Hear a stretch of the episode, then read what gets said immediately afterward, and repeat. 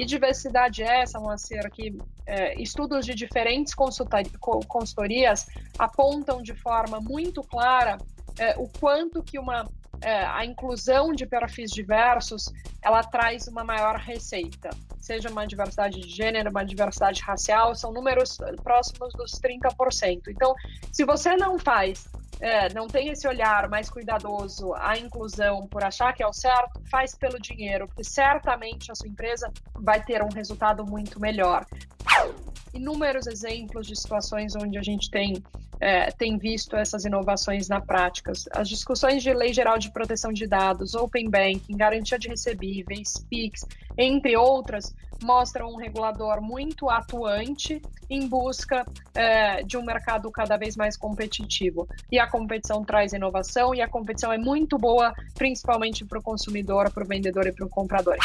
Os nossos últimos produtos lançados no Brasil pelo PayPal são a prova de que o smartphone já é o controle remoto do mundo. Então, crédito para o seu negócio, em parceria com a Capitalis, é, ela permite que os, que os vendedores solicitem o crédito online pelo celular, a função de débito, que permite que os clientes do PayPal paguem seus produtos e serviços via cartão de débito, e aí tem uma outra barreira, muita gente ou não tem o cartão de crédito ou não tem o hábito de usá-lo para compras online, então a entrada do débito sem a necessidade de senha foi também uma, uma grande inovação recente é, para nós no Brasil. Começa agora o podcast do Conexão CEO, o programa de entrevistas que traz as principais lideranças empresariais do Brasil para falar sobre negócios e nova economia. Olá, bem-vindo ao Conexão CEO. Uma das principais referências em liderança feminina no mercado brasileiro, ela comanda a operação local de uma das gigantes de pagamento online. Hoje eu converso com Paula Pascoal, diretora sênior do PayPal no Brasil Paula, é um prazer recebê-la no programa. Muito obrigado por sua presença. Moacir, obrigada a você pelo convite, é um prazer. Eu sou grande fã, leitora assídua do Neofeed, então muito bom estar aqui com vocês. Não, legal. A gente também é fã do seu trabalho, da sua trajetória, e eu queria começar por aí, Paula, porque você tem uma, uma história bem legal, né? Como é que começou essa, essa, essa entrada sua no, no, no, mercado de tecnologia, né? Porque você começou, se não me engano, ali é, no, foi no Hotel Transamérica. Conta um pouquinho dessa, de como foi essa história. Ela é, é, isso mesmo. Eu comecei minha carreira com tecnologia. Eu estudei administração de empresas com ênfase em hotelaria. É, meu primeiro emprego foi no, foi no Hotel Transamérica. Foi rápido para eu perceber que não era isso que eu queria para minha vida e começar a buscar é, outras alternativas e encontrar algo que de fato fosse fosse a minha paixão. Então, tenho muito orgulho de dizer que toda a minha carreira foi trilhada em cima de, de empresas e negócios que eu tenho que eu tenho total conexão. É, o meu primeiro trabalho, de alguma forma, é, depois do Transamérica, foi na Anshan. Eu fui trainee da Câmara Americana de Comércio em, em 2002. Saí de lá em 2004 e aí sim foi minha minha entrada no mundo de tecnologia. Eu fui trabalhar na área de marketing, é, cuidando da relação com o varejo na AMD. É, a AMD, para quem não conhece, é uma, uma das grandes empresas no mundo de microprocessadores. Trabalhei na AMD de concorrente da Intel, né? É, eu normalmente não falo o nome do concorrente. A gente fica. a gente, tá, a primeira, primeiro media training, olha, a gente nunca reforça o nome do concorrente. Eu guardei essa, essa lição para a vida, mas é a grande concorrente da Intel no mundo, já era naquela época. Não é fácil lutar contra a Intel, uma empresa que tem de fato uma marca é, muito relevante, muito bem posicionada, em especial no mercado brasileiro. É, eu saí da AMD para ir trabalhar num dos meus clientes, na época, afinal, que estava começando o e-commerce no Brasil, e ali eu já fui com viés mais técnico, eu era responsável pelo portfólio de produtos técnicos. Então, tudo que não era disco e livros estava sob, sob a minha gestão e com o desafio é, de posicionar o e-commerce de forma diferente. Lá atrás, em 2007, o e-commerce já tinha essa necessidade de se diferenciar, é, de lutar de igual para igual com grandes varejistas como Magazine Luiza, na época Walmart, Submarino, Americanas, entre outros, e a FINAC encontrando a sua identidade no mundo online, em meio a tantas discussões já na época de omnichannel ou de é, multicanalidade. Fiquei na FINAC de 2007 a 2010, quando na época eu era head da operação online, eu recebi um convite para começar a operação do PayPal no Brasil. E eu sempre fui apaixonada por compras online. Na época já comprava muito no eBay, já conhecia o PayPal é, de quando eu morei nos Estados Unidos e fui é, e resolvi aceitar o desafio, que tem sido uma jornada incrível, uma empresa com valores muito sólidos, uma empresa que cresce muito rápido no Brasil. É, e estou aí agora não só com tecnologia, mas cada vez mais conectada ao mundo de pagamentos. É, como eu mencionei, você é uma, de fato, é uma referência, né? É, porque a gente vive, infelizmente, ainda é, é, esse cenário de baixa representatividade feminina aí nos altos cargos, né, de liderança. Eu acho que, não sei se é a minha impressão, você, você entende que no Brasil isso ainda é mais forte do que em outros mercados? A questão da equidade, não só de gênero, racial, entre outras, ainda é um desafio no mundo inteiro. Infelizmente, no Brasil, o desafio ainda é, é, ainda é maior. A gente tem um longo caminho a trilhar para assegurar uma verdadeira voz para mulheres no Brasil. A gente ocupa menos de 10% das cadeiras, por exemplo, no Congresso Nacional, e na iniciativa privada a gente tem uma participação muito reduzida é, em cargos de gestão. Sem contar a questão da remuneração das mulheres, que é mais baixa do que os homens nas mesmas posições. É, e, e, eu acredito que é um assunto que ainda precisa ser muito discutido é, é, com responsabilidade para todos, para que todos tenham é, noção da importância de, de times, de lideranças mais diversas, com apoio não só de políticas públicas, mas também da liderança das empresas. O, o próprio PayPal já há um bom tempo é um pouco vai, vai na contramão dessa dessa, dessa tendência ainda de, de não se dar atenção para esses aspectos, né? Porque ele tem várias políticas aí, diversas políticas em termos de equidade, né? Seja de, de gênero, de... Uh, me conta um pouquinho como é que isso se reflete aqui no Brasil. Bom, no Brasil eu tenho 54% da liderança composta por mulheres. Então já é um, um fator bem relevante. E aí é importante ressaltar que existe não só o meu engajamento, o engajamento de outros líderes uh, locais, mas essa é uma iniciativa com prioridade muito grande global. O PayPal passou por um processo de spin-off em 2015, quando houve a separação do eBay e se tornou uma empresa independente, onde a gente pôde é, escolher quais seriam os valores da companhia. É, e entre outros, são quatro principais valores que guiam a nossa missão, o nosso propósito. Então, a colaboração, a inovação, é, o bem-estar e, por último, mas não menos importante, a inclusão. Então, esse assunto é um assunto muito presente no nosso dia a dia. Desde 2016, é, todas as pessoas da companhia, independente do seu gênero, em funções e, e níveis iguais, recebem o mesmo salário. Ah, mas isso é tão óbvio. Infelizmente, isso ainda não é óbvio. Ainda existe um grande caminho a ser percorrido. No Brasil, segundo um dos últimos estudos do Fórum Econômico Mundial, a gente vai ter uma equidade salarial sem, sem uma mudança, sem uma nova lei, sem nenhum grande impacto em 2092. Então, ainda existe uma longa jornada. O que eu estou querendo dizer é que o PayPal já olha para isso há mais tempo. Então, com iniciativas como essa, é, iniciativas, uma outra que eu adoro falar a respeito, são os grupos de afinidade, porque a diversidade não é só trazer pessoas para dentro, ter um time mais diverso, contratar essas pessoas precisam pertencer, elas precisam estar incluídas no dia a dia, se sentirem acolhidas.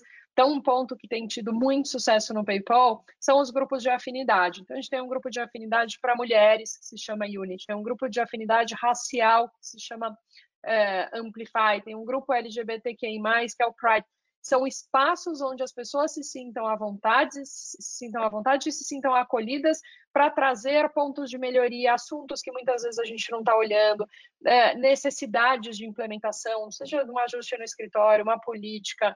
Então, esse tipo de iniciativa é uma das tantas que a gente faz olhando para a diversidade. E diversidade é essa, Moacir, que é, estudos de diferentes consultorias apontam de forma muito clara é, o quanto que uma é, a inclusão de perfis diversos ela traz uma maior receita, seja uma diversidade de gênero, uma diversidade racial, são números próximos dos 30%. Então, se você não faz, é, não tem esse olhar mais cuidadoso à inclusão por achar que é o certo, faz pelo dinheiro, porque certamente a sua empresa vai ter um resultado muito melhor. Então, eu ouço muitas pessoas falarem: ah, diversidade é um assunto que está que tá na moda, diversidade é a cereja do bolo.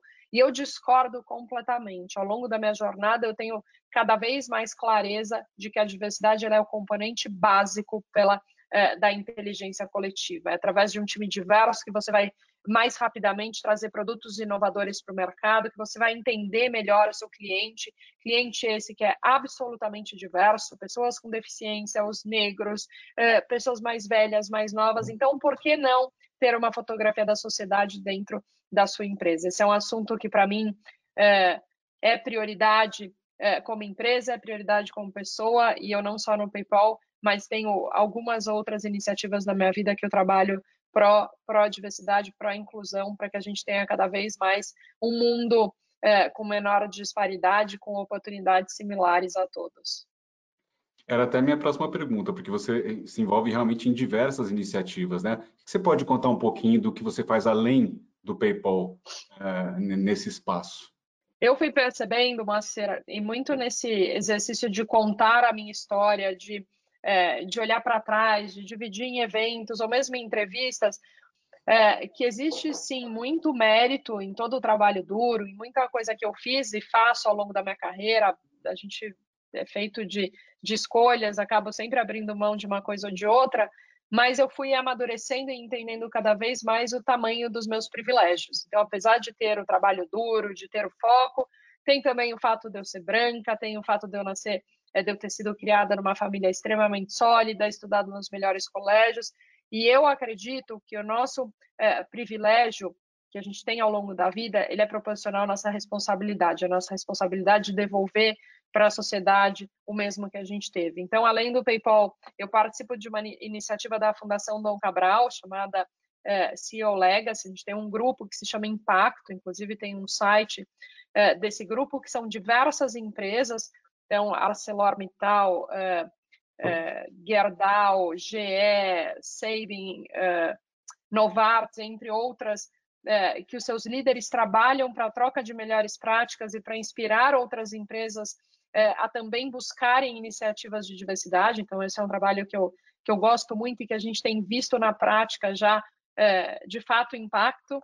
É, trabalho, gosto muito da troca, então eu faço muita mentoria, assim, todo mundo que, que me procura, seja no LinkedIn ou através dos programas de mentoria, eu gosto dessa troca e tenho me aproximado cada vez mais do mundo de startups para me manter conectada a esse mundo que, em especial, pagamentos, a gente viu mudar tanto nos últimos 10 anos e, sem dúvida, é, um fato um pouco assustador é que vai mudar ainda muito mais nos próximos três. Então, eu tento, além do PayPal, me manter ativa em várias outras frentes, aprendendo sempre é, e, e, me desafiando dentro do possível. É, é eu, eu, eu, vi um número um dia desses, até fiz uma entrevista a questão de duas semanas com a Whitney Wolf, né, a fundadora do Bumble, é, e aí, em algumas pesquisas, alguns números eu conhecia, alguns números que eu fiquei assustado, por exemplo, é, em termos de, de capital de risco, né? Os investimentos de capital de risco em 2020, se eu não me engano, acho que apenas uh, ah, 13% foram destinados para startups fundadas por mulheres, por exemplo, né? E ela tem uma, uma, série de iniciativas legais também, né, a Whitney? Uh, ela tem um fundo, né, que você falou de startups, ela tem um fundo para investir prioritariamente em projetos de mulheres, é, mulheres negras né, e de minorias.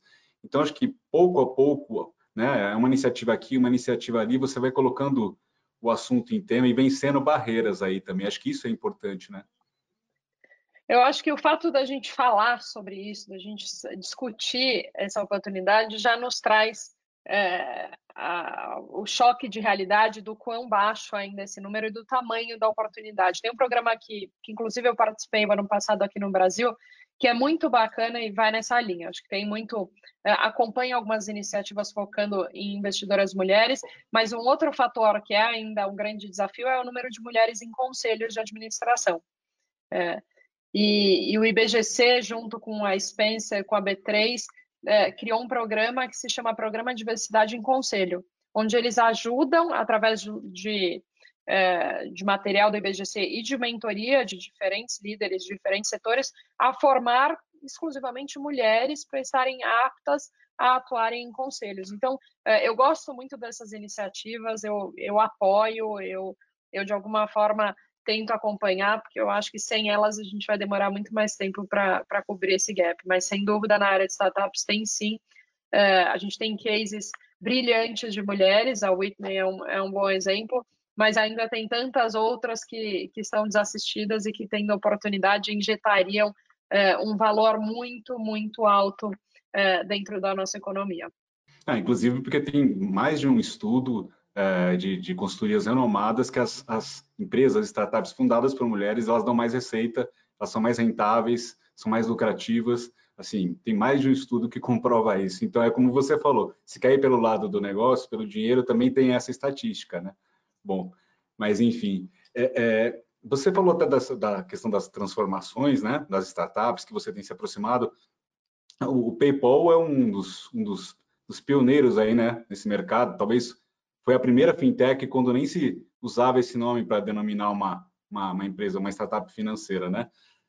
Para onde está caminhando, Paula? É o dinheiro cada vez menos físico e mais digital? Onde vai parar essa, essa evolução toda?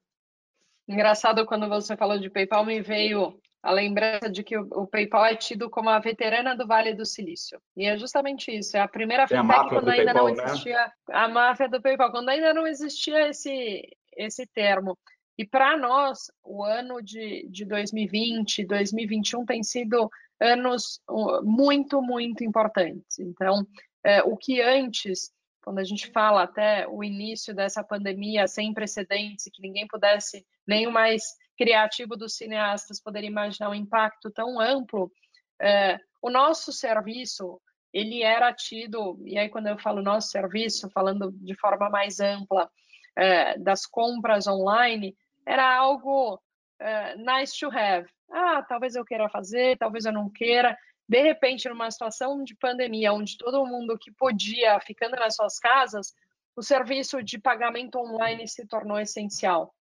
Então, de forma geral, é, impactou muito o mercado digital, impactou muito o e-commerce. A gente completou em 2020 o ano mais forte da nossa história, com crescimento recorde em número de novos clientes, volume, receita operacional, lucro, fluxo de caixa livre. Então, só para você ter uma ideia, no último trimestre do ano passado, a receita da companhia bateu 6,12 bilhões, um crescimento de, de mais de 23% sobre o mesmo período em 2019. Então, são mais só o ano passado foram mais de 72 milhões de novas contas. A gente tem hoje total de 377 milhões de contas ativas no mundo.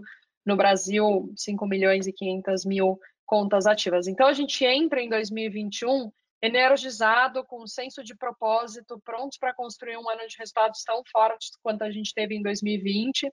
E localmente, a gente segue trabalhando para levar cada vez mais a democratização dos serviços financeiros para os brasileiros e tentar, é, em parceria com os nossos clientes, com os nossos funcionários, driblar uma crise que, que impacta tantos setores da, da nossa economia. Então, é, quando a gente olha para 2021, a gente vai continuar investindo nas melhores soluções, tanto para o consumidor quanto para o vendedor, sem dúvida. E aí, falando um ponto que é muito crítico para o brasileiro, o smartphone é o fator-chave para o acesso a serviços financeiros. Se não tenho é, a menor dúvida. Hoje no Brasil a gente tem mais telefone do que pessoas, e não só com acesso a telefone, mas também é, um, um, público muito, muito conectado. O brasileiro ele gasta em média seis horas por dia ou algo próximo disso no telefone, enquanto você compara com outros países, é, esse índice são três, quatro horas. Então a gente precisa é, aproveitar essa, é, essa conexão para de alguma forma desmistificar o acesso, é, ao acesso às compras online e democratizar é, mais do que nunca o acesso aos serviços financeiros. Agora, dado esse cenário até que você traçou, ao mesmo tempo, hoje vocês têm muito mais empresas né, atuando nesse espaço também. Uh, de alguma maneira, isso uh, força o, o, PayPal a se reinventar? Uh, de que maneira isso impacta a estratégia de vocês, o posicionamento de vocês? força a se reinventar. Aí tem um ponto, um fator positivo de sermos uma empresa global em mais de 206 países. Eu posso aprender com o que está tá sendo feito no México, eu posso aprender com os erros do, do Japão, eu posso entender com o consumidor é, da Inglaterra, entre outros inúmeros exemplos. O que, que vale a pena destacar aqui? O Brasil é um país, e acho que isso não é novidade para ninguém, extremamente complexo e único é, e competitivo, e competidores muito bem capitalizados. Então, é, é, um país onde a gente precisa explicar a questão do boleto parcelado sem juros, entre outras, e o cartão de débito e crédito, que é múltiplo, é o único lugar no mundo em que você tem um plástico, as duas funcionalidades. Então, são muitas particularidades, mas particularidades que, que deixam o nosso mercado extremamente sofisticado. E sim, não só a concorrência tem nos feito nos reinventar cada vez mais rápido, como é legal dividir com vocês a questão do regulador. É, o PayPal no Brasil é uma instituição de pagamentos regulada pelo Banco Central. Por que, que eu disse isso? Porque o Banco Central ele tem tido um papel fundamental é, na, nossa, na nossa história. Por quê?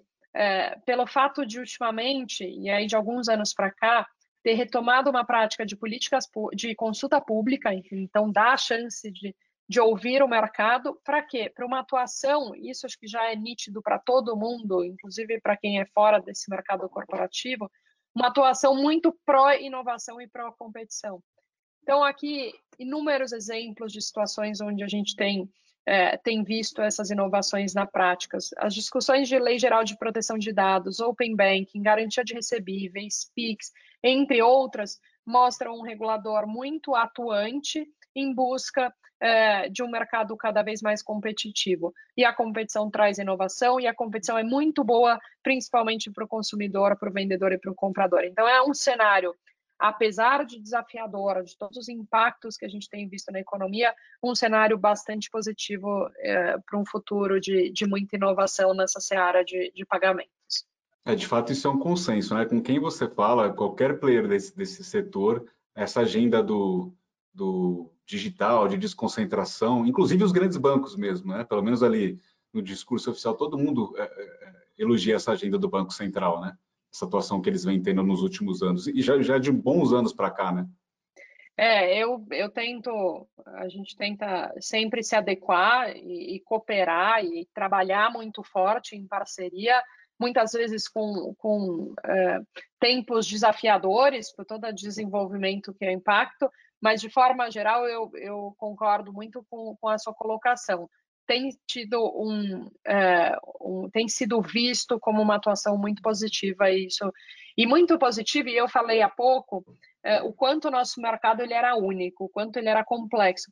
Mas muito desses desenvolvimentos eles estão em linha com países bastante maduros. É, não é que a gente está criando aqui novas jabuticabas ou novas é, especificidades únicas do mercado brasileiro. Então, vai muito em linha a questão do Open Banking, por exemplo, é, com o que vem acontecendo com grandes bancos na é, grandes países sólidos na Europa. Então, esse, de fato, é um fator que reforça o quão positivo tem sido a atuação do, do Banco Central como regulador nos últimos anos. Você citou o Open Bank, Paulo. Que tipo de oportunidades e desafios né, isso abre para o PayPal aqui no Brasil? Como é que vocês estão enxergando um pouco essa, essa essa novidade aí?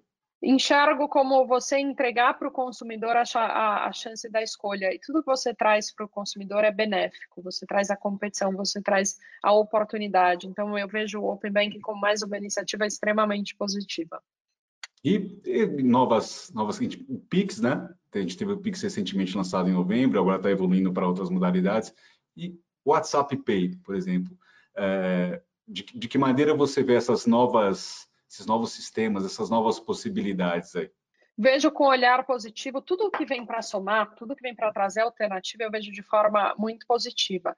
E, muito, e como eu acho que até você citou há pouco, eh, os países como o Brasil, eles serão predominantemente cashless. A gente vai ver cada vez mais o dinheiro físico. Então, eh, você citou aí alguns exemplos, o Pix, o WhatsApp Pay, mas eu tenho o QR Codes.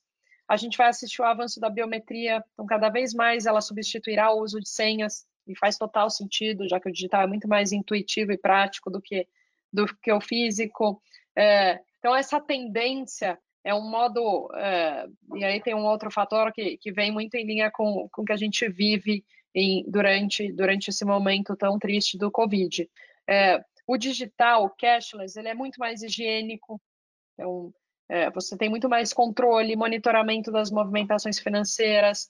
Então, aí tem, tem muita coisa é, muita expectativa positiva para um, um futuro do, dos meios de pagamentos, com a certeza de que a gente não vai voltar ao que era antes, a gente não vai mais usar tanto dinheiro, a gente vai ver né, uma troca cada vez maior entre loja física é, e online se, se somando, e, e, sem dúvida, quanto mais a gente puder digitalizar a economia, mais inclusivos seremos.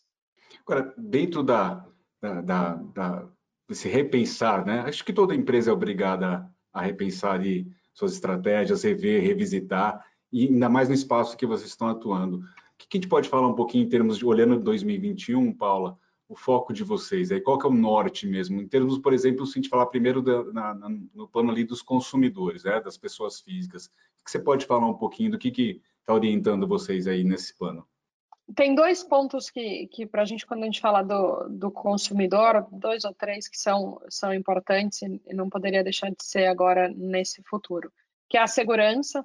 Segurança é uma das principais prioridades do PayPal, então a gente está comprometido é, em fazer continuamente investimentos significativos é, para proteger o nosso ecossistema completo, aí não só os consumidores, os comerciantes, os funcionários, e essa é uma barreira de entrada muito grande. Tem muita gente que tem acesso à internet, que é bancarizado e que ainda tem a barreira do medo, o medo de colocar o meu cartão, o medo de de alguma forma ser invadido. Então a segurança é um fator é, muito é, muito relevante tanto para é, para a qualidade do serviço, para a solidez é, do que a gente faz, mas também para quebrar essa, essa barreira é, do consumidor.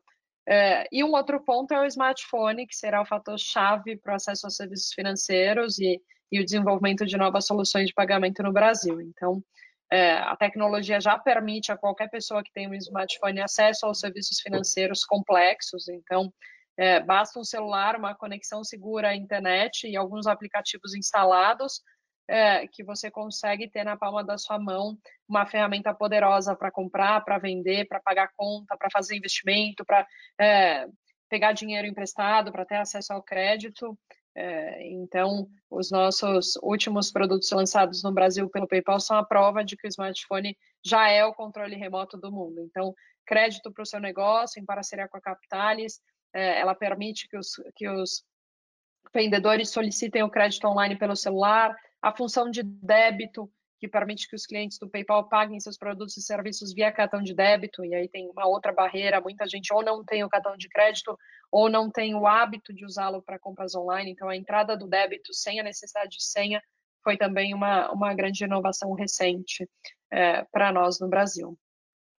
Muitos desses, desses projetos são iniciativas 100% da operação brasileira, ou vocês, eh, como você falou, né, vocês podem se inspirar, podem aprender muito com outras operações, assim como as outras operações podem aprender com o Brasil também, né?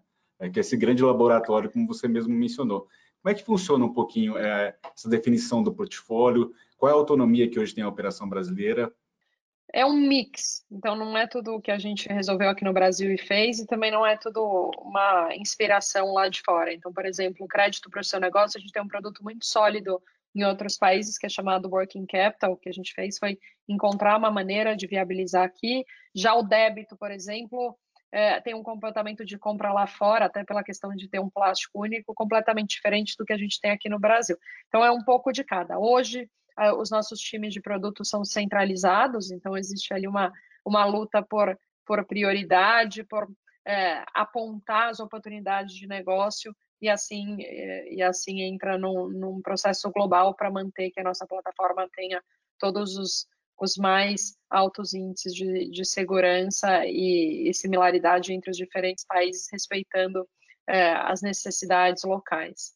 E aí, Paulo, você comentou até a questão do crédito, né, com a Capitalis, que foi ali meados de 2020 que vocês lançaram isso, né? Uh... Foi logo depois do início da, da pandemia. Foi pandemia. no momento isso é super é... único, onde os pequenos e médios precisavam de, de fôlego, precisavam de ajuda. Então, a gente teve um timing muito bom. Vocês, vocês abrem números dessa, dessa operação? É, é possível saber um pouquinho como isso está evoluindo?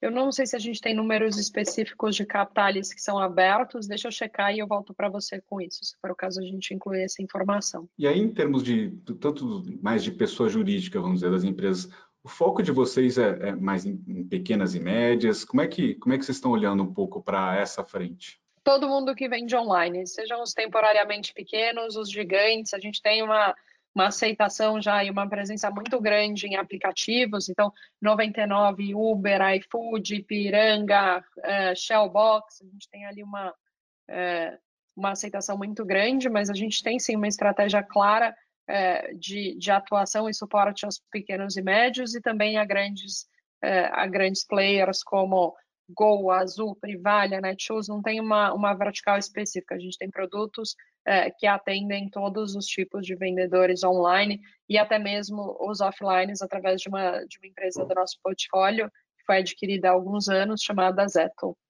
Antiga Zettle, né? foi, foi em 2018, né? Correto. E como é que, Paulo, fala um pouquinho, vamos falar um pouquinho da Zettle, que não é, não é mais Zettle, é isso? É, virou uma divisão? Como é que isso, isso se, se, reflete aqui no Brasil? Que é nós maquininhas, Ela é uma, né? É uma isso, das né? empresas do...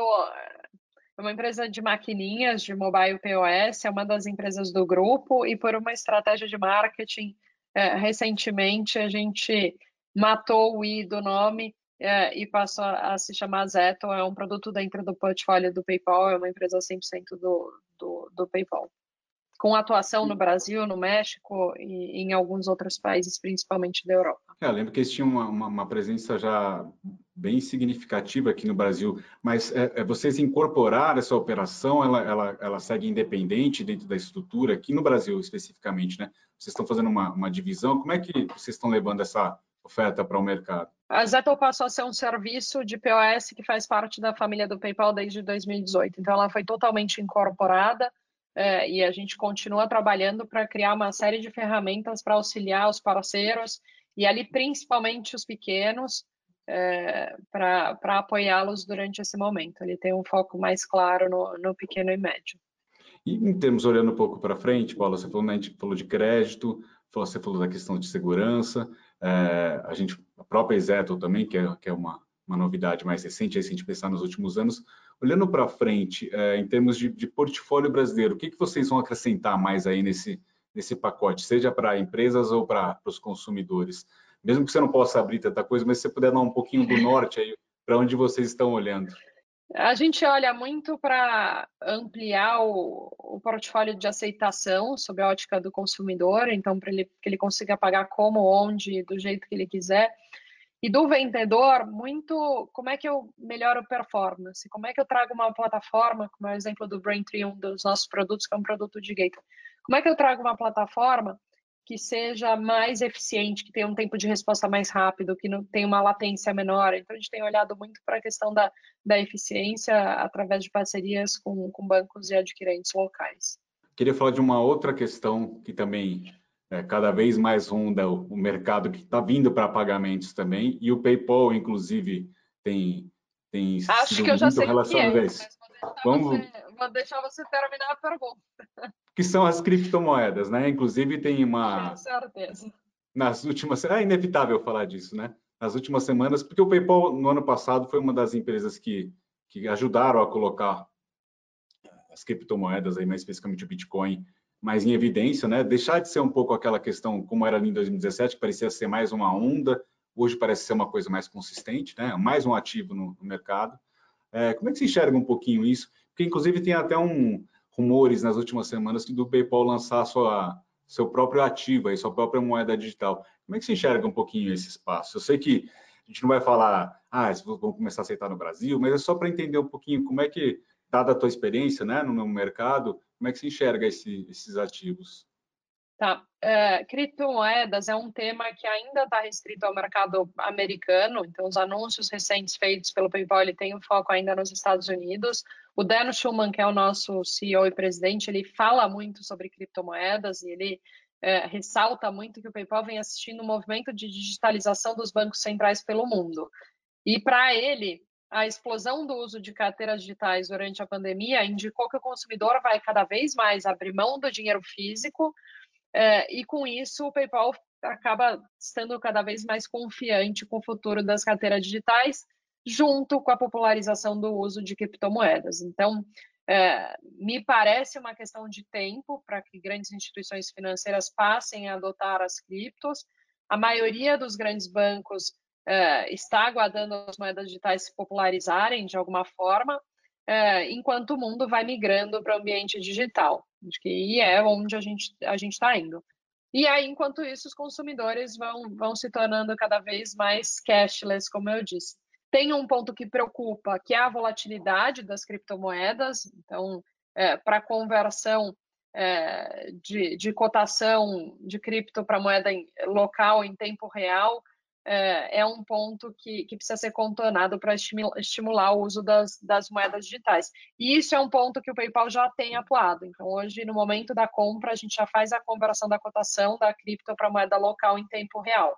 Então, dessa forma, tanto o consumidor quanto o vendedor não saem perdendo com a, com a flutuação. Ainda é uma, é uma moeda, de fato, muito, muito volátil. Então, o que o PayPal tem feito é mostrar para o consumidor o valor no exato momento e aos poucos ir desmistificando é, as moedas digitais como um todo. Então, é, é, um tema, como eu disse no começo, que ainda está restrito ao, ao, mercado dos Estados Unidos, mas com altíssima expectativa de expansão.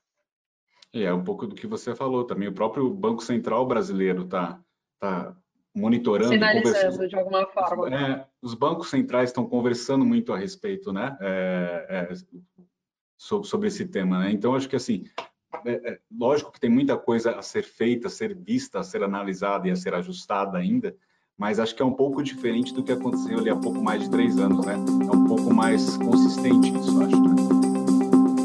Não é um tema simples, é um tema complexo, mas sem dúvida é um tema de, de muito potencial, de muita importância e alinhado com o resto acompanhar de muito perto. A gente está chegando ao final.